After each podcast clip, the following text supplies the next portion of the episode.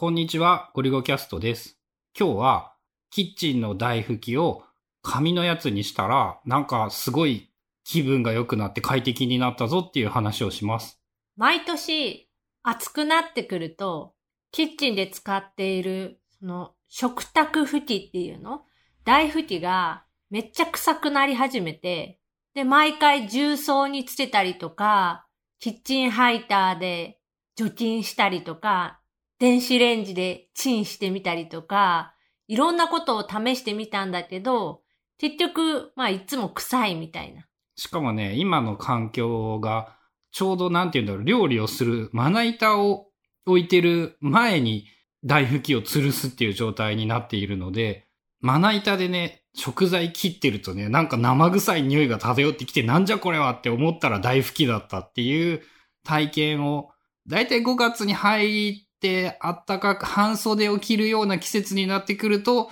やばくなってくるよね。で、今年、頭ぐらい、1月とか2月ぐらいに、なんかの記事で、その台拭きは別に布製じゃなくってもいいみたいな記事を見て、じゃあ何を使ってるのかっていうと、あの、使い捨てのキッチンダスターっていうの？こう、繊維で言うと不織布を使ってできているやつとか、あとは、紙でできてるあの、キッチンペーパーの厚手のタイプの濡らして絞っても破れないタイプのキッチンペーパーを台拭き代わりに使うみたいなハックが載ってて、あ、夏になったらちょっと試してみようと思って試してみた。春菜がね、いきなりなんかその、今年は、夏はこれにするとか言って買ってきて、な、え、そんなんありなんだっていう、まず、固定観念がやっぱあったんだよね。布巾というものは布であるっていう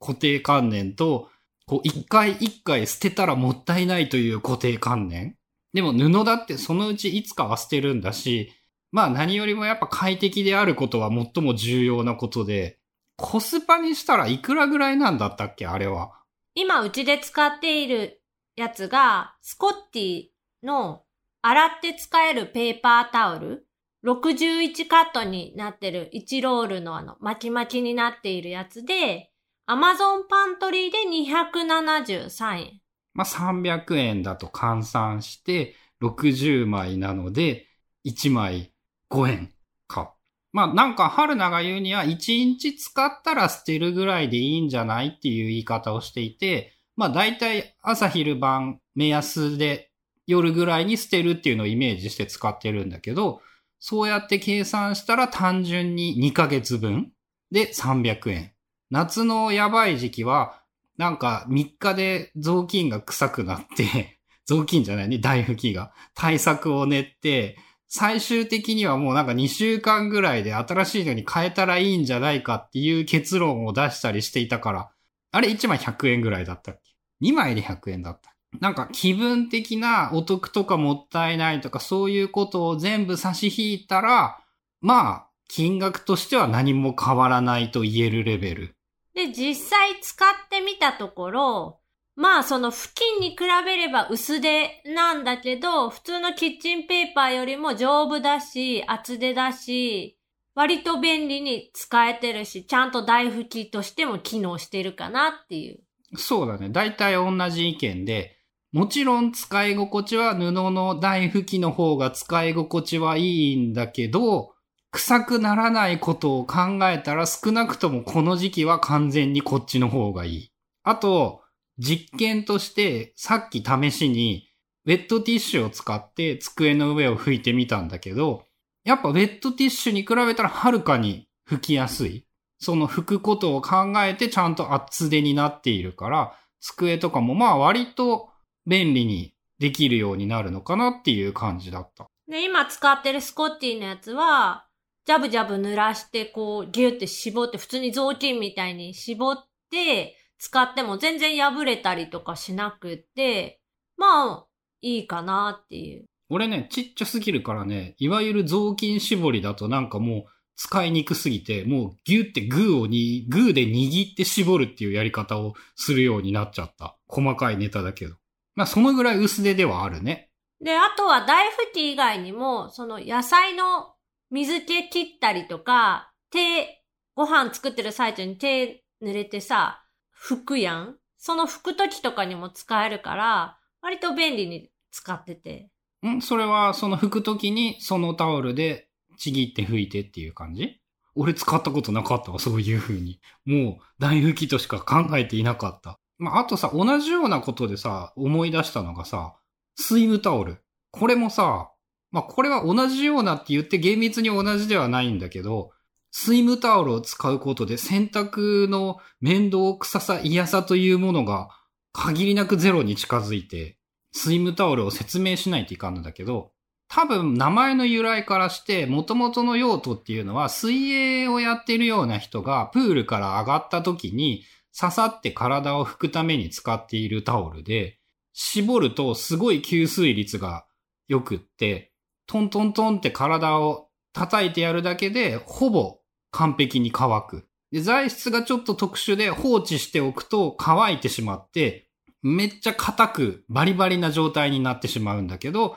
水をつければもう一回元に戻る。洗車グッズでも同じ素材のタオル売ってるよね。あの、車を拭き上げるときに使うのに、そのギューってこう手で絞ると、またいっぱい水を吸うようになるっていう。で、そのギューっていうのがすごい雑な絞りでいいんだよね。で、すごい吸収してくれて、俺とにかく人生においてさ、洗濯というか洗濯物を干すという行為だけは、未だにこう、苦痛を感じまくるすごく嫌なことで、その頃から、一人暮らしをしている時から、とにかく洗濯が嫌でバスタオルを、が特にかさばるから干すのがすごく嫌いだったんだけど、これを知ってからすごい楽になって、さらにお風呂屋さんとかそういうお外でとか旅行でとかっていう時にも結構便利で、スイムタオルを旅行の時に持っていけば、どっか、まあよく Airbnb とかでその連泊して1週間とか3日4日以上泊まる時なんかでも、